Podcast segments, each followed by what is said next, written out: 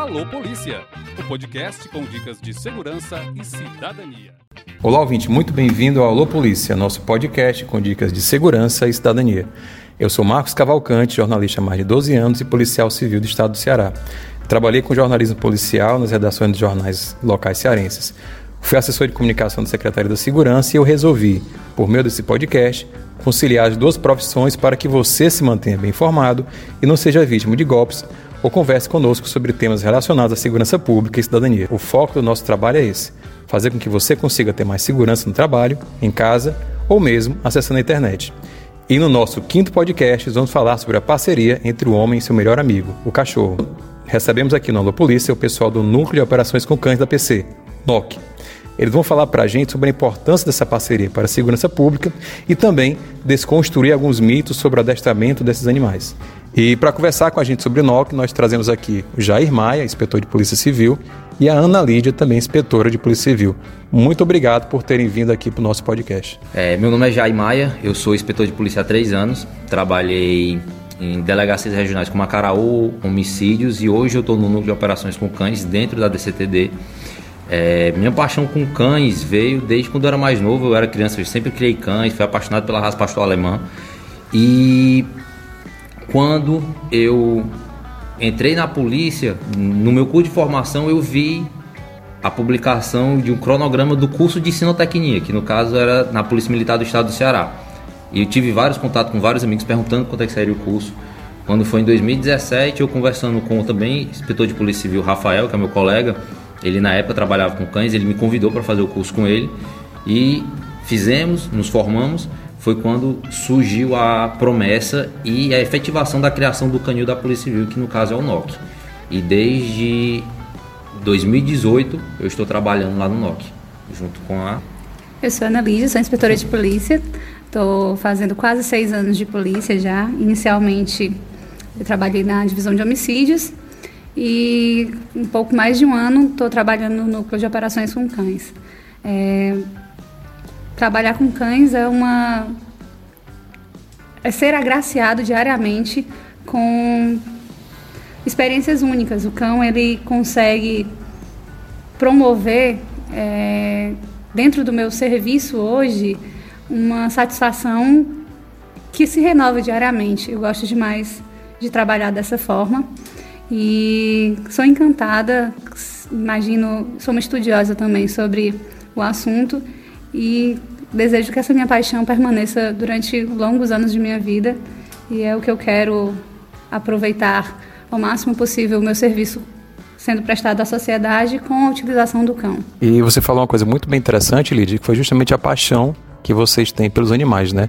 O Jair é bacharel em Direito e você é pedagoga, não é isso? Ah, mostrando justamente a paixão, e eu queria que vocês conversassem também como é que começou é o núcleo de operações com cães dentro da Polícia Civil, né? É algo recente né, na Polícia Civil. Eu gostaria que vocês conversassem um pouco para a gente saber como é que teve esse início, né? Como é que começou a oficialização desse projeto que é muito importante para a segurança pública como um todo. É, o projeto com cães na Polícia Civil começou em meados de 2016, quando por meio do na época delegado da DCTD, antiga Denarc, o Sérgio ele ganhou a doação de um pastor belga. E ele começou meio que a criar esse pastor dentro da delegacia, sendo o mascote da delegacia, quando o inspetor Rafael ele falou: Não, chefe, deixa que eu leve esse cachorro para casa e eu vou treinar ele. Então foi quando surgiu o primeiro cão farejador da Polícia Civil nessa era moderna, que é o Billy. Pouco depois, o Fabrício, conversando com o Rafael, adquiriu o Dingo. E quando foi em 2017, pouco mais de um ano, um ano e pouco treinando, eles passaram a operar, o Billy e o Dingo. Fizeram inúmeras operações, tem até várias reportagens deles. Então, o embrião desse projeto dentro da DCTD começou com Rafael Fabrício, Billy e Dingo. E no decorrer do tempo, eu e o Rafael nos formamos em Santa Quinia. Na época, o delegado-geral do Tom Verardo prometeu criar um canil. Foi criado o canil na DCTD. Só que, em decorrência da idade, o Billy e o Dingo acabaram se aposentando. E entraram novos, novos cães, que no caso hoje são os três cães que estão lá na, na no NOC hoje, que é o Shiryu, a Palas, a Área, que são dois pastores belgas e uma labradora.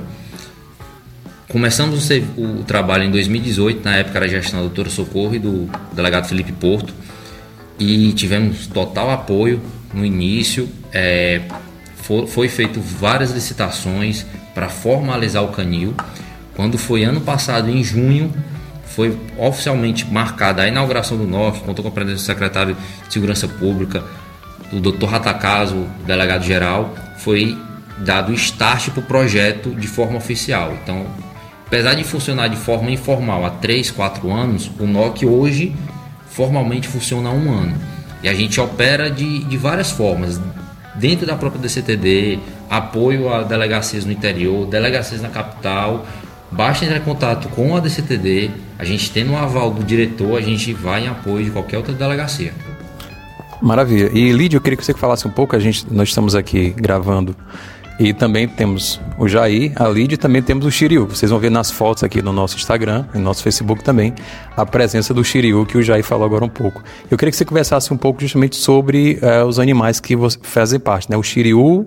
Palas e a área. É, como anteriormente o Jair já tinha mencionado, nós temos dois pastores belgas, belgas de Malinois, é, a Palas e o Shiryu, e temos uma lavradora que é a área. É, um fato interessante é que o Shiryu é um cão pronto. Ele foi comprado como um cão especialista em detecção e ele veio para cá já para atender a nossa demanda.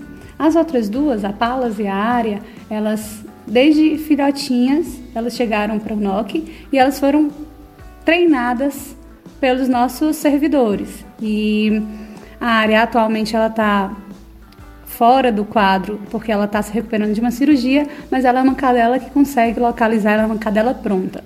A Palas ainda está em formação, ela ainda não está completa, mas faz parte sim do nosso é, dos nossos servidores caninos, digamos assim.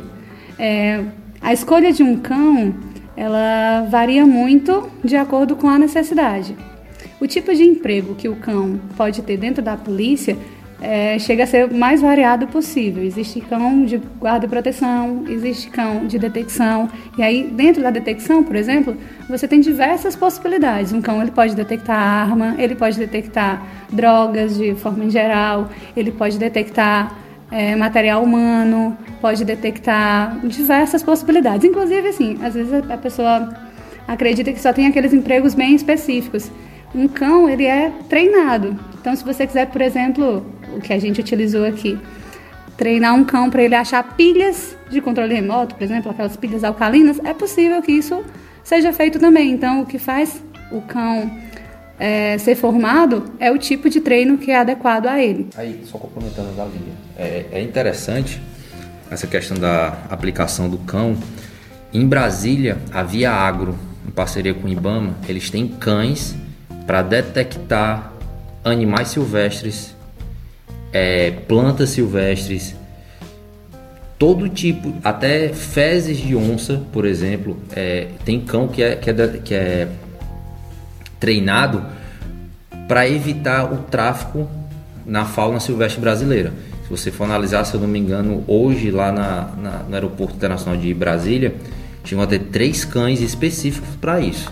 E a quantidade de apreensão chega a ser gigantesca. Se eu não me engano, no mês passado foi apreendido um, um uruguaio, ou era um brasileiro, que estava levando para fora uma espécie gigantesca de besouros que ele colheu aqui no, no, no Brasil, levando para fora para estudo, para inserir na, na, na fauna e na flora de lá. E até nisso o cão é tão bom trabalhando, porque o cão ele é treinado não para achar droga, para achar o besouro, achar o resto mortal. Ele é treinado para achar o odor. Então ele conta com aquilo que ele tem de mais potente, que é o nariz.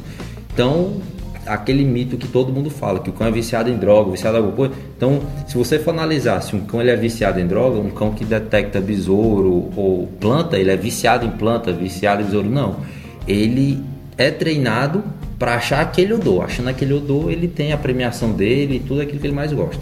Pois é, para o cão é uma grande brincadeira, na verdade, né? O cão é interessante vocês, é, a gente desconstruir esse mito de que o animal ele é viciado em drogas, que ele está atrás da droga, não. Ele está atrás é da brincadeira, né? De, de, de também é, se eu tiver errado, é, ele está atrás da brincadeira também de agradar o, o adestrador dele, né? Com aquela brincadeira, ó, oh, consegui localizar aqui esse objeto, você ficou feliz com a minha ação, aí joga lá a bolinha, mais ou menos isso que, que acontece? Pronto, o que, que acontece é o seguinte, é, trabalhar com cão não é só a parte de diversão, como tu pensar, ah, trabalhar com legal. Tem muito estudo por volta. Então, por exemplo, quem é formado em psicologia vai saber que o cão ele é trabalhado com condicionamentos, com psicologia. Então, você vai analisar o que? Eu vou condicionar o cão a achar aquele odor e em algum momento ele vai ganhar a premiação dele. Isso aí a gente está trabalhando com, a, com, com estudos de Ivan Pavlov. O cão trabalha com condicionamento. Então ele vai condicionar aquele cão que toda vida que ele achar aquele odor específico, ele vai receber a premiação dele.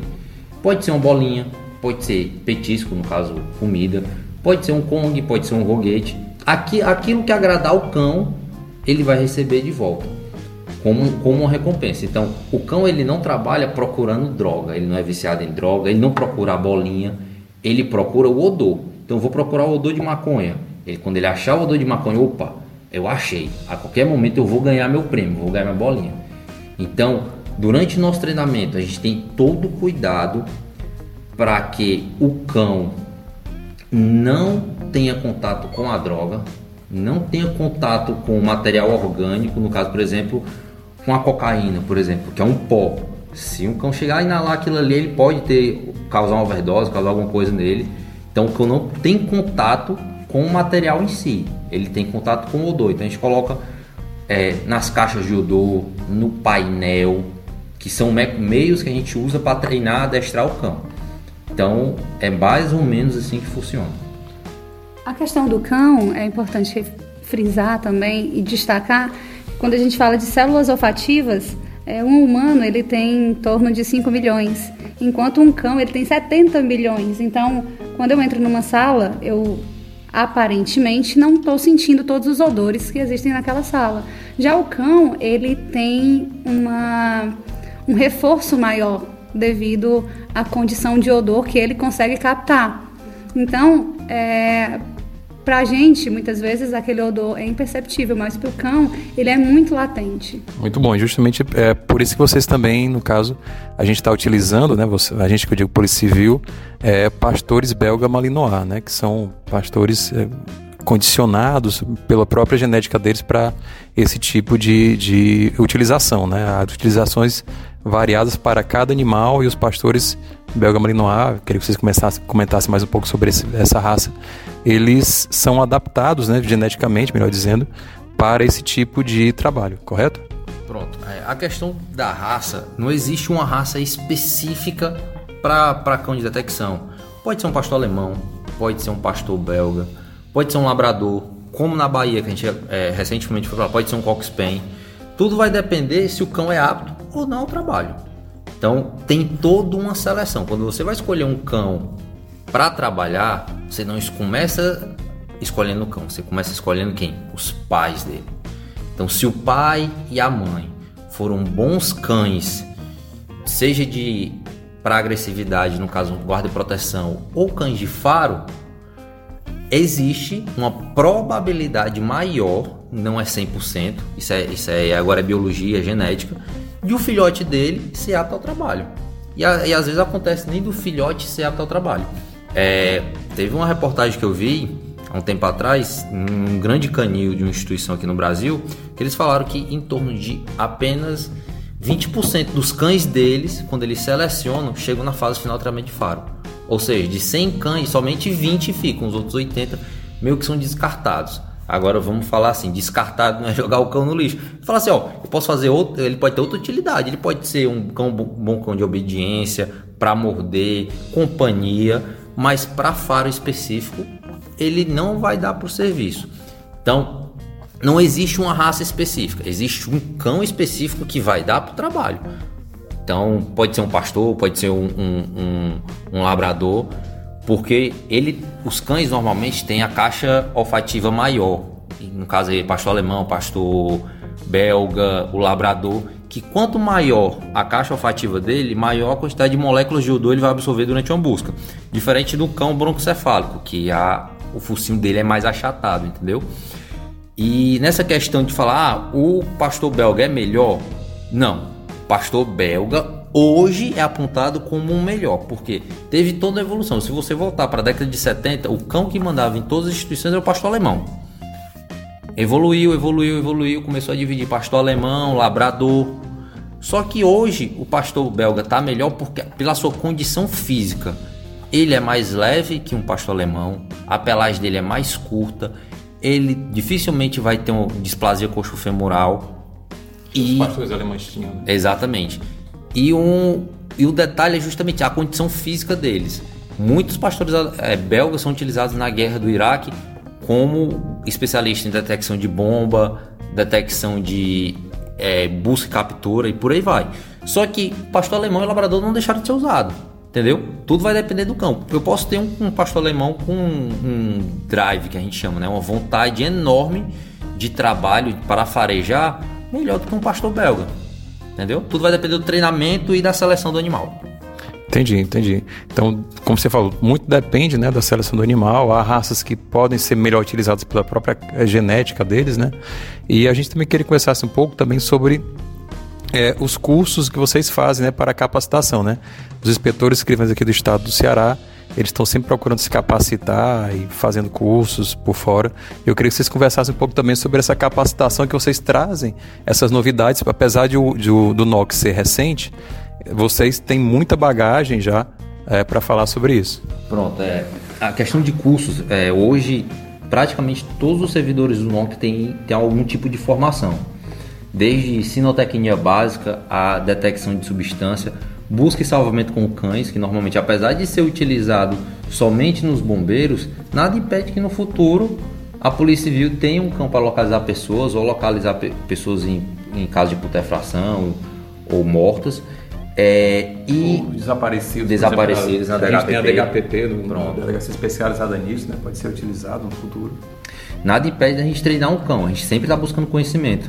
Né? Toa tem uma servidora que foi para Santa Catarina fazer um curso específico sobre isso. É, cão, cão de intervenção, nada impede de atuar, no, a, atuar na entrada tática junto com a CORE junto com qualquer outra delegacia ou até mesmo com os investigadores de rua da própria delegacia da DCTD. E tem um curso específico também que é interessante, pode ser até um futuro, que é o curso de sinoterapia. A gente tem uma parceria da, do NOC com o Instituto Cão Vida Lui, que é o cão. O que é o cão de sinoterapia? Ele ajuda pessoas é, a se recuperar, a diminuir traumas, diminuir aflitos que aquelas pessoas estão passando no momento. Então, hoje, o, o Instituto Cão Vida é referência, tanto no Ceará como no Nordeste, e sempre convida, trabalha com a gente nessa questão de, de, de parceria, chama a gente para curso, conversa. É, eles são referência nisso. Então, a Polícia Civil hoje, até nessa questão da sinoterapia, se preocupa de algum momento a gente ter uma abertura no, no, no na sociedade de poder levar nossos cães para gerar um certo conforto a um, a um, idoso, a pessoas em tratamento, como essa, essa instituição faz nos hospitais e, e por aí vai. Queria que a Lídia conversasse um pouco sobre isso, porque vocês têm a paixão por cães, né? E você estava falando para mim é que você tem quatro animais, e aí eu puxo essa parte aqui justamente para a aposentadoria deles, né? Falasse um pouco do, do da expectativa de vida que eles não eles se aposentam se não utilizar o animal por conta do carinho que o cadastrador tem não é usado, né, o, o, animal não é utilizado até o fim da vida dele, tem uma vida útil, digamos assim, para o trabalho. Eu queria que você conversasse um pouco o que é que acontece com o animal é, quando ele está perto de se aposentar ou se aposenta. Bem, como você disse, estou frisando, é, o cão ele tem de fato um período em que ele está servindo enquanto policial, porque ele não deixa de ser um policial também como qualquer um de nós. É, o cão ele começa muitas vezes desde filhote com a gente. Em alguns outros casos, ele já começa um pouco mais é, adolescente, digamos assim, adolescente para adulto.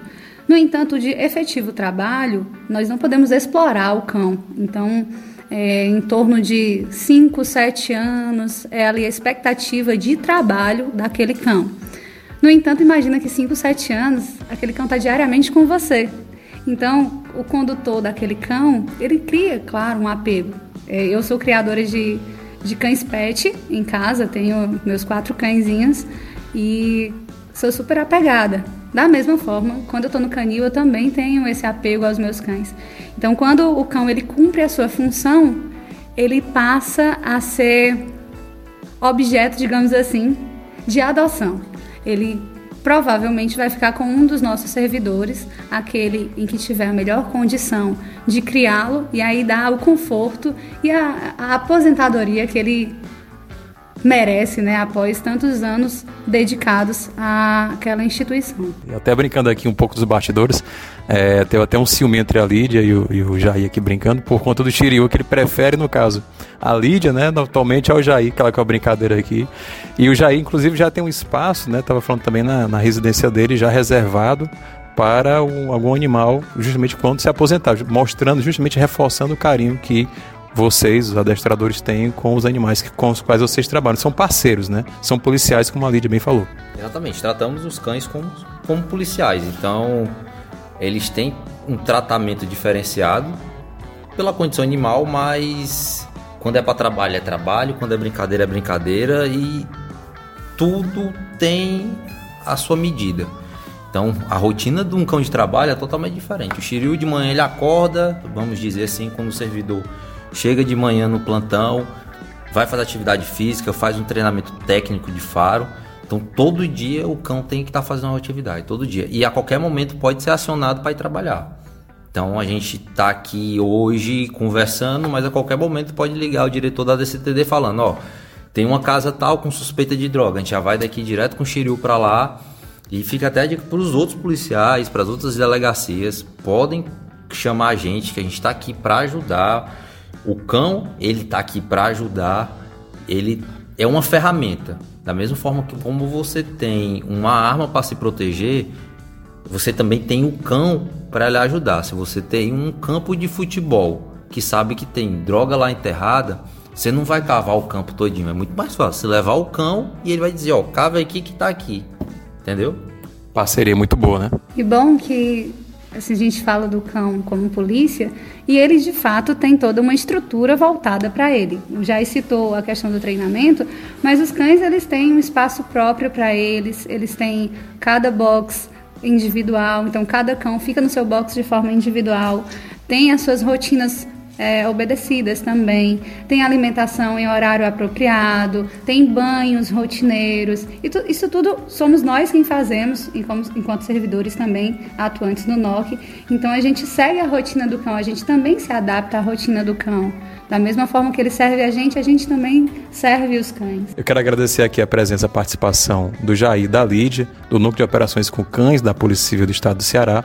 Muito obrigado pela participação de vocês. E quem tiver alguma dúvida é, em relação ao NOC, quiser conversar, o telefone lá da DCTD é o 085 3472 1550. 085 3472 1550 é o telefone da DCTD para conversar sobre o NOC, é, tirar alguma outra dúvida, denúncias, entendeu? Pode ligar, que esse é o canal aí para conversar com o pessoal, aí o Jair e a Lídia sobre esses animais. Lembrando de seguir também o Instagram da DCTD, que é arroba DCTD, e o, e o Instagram também e o Facebook do Sindicato Policiais Civis, é arroba SimpolCE, Facebook é arroba SimpolCE. Eu sou Marcos Cavalcante e esse é o Polícia número 5. Até o próximo.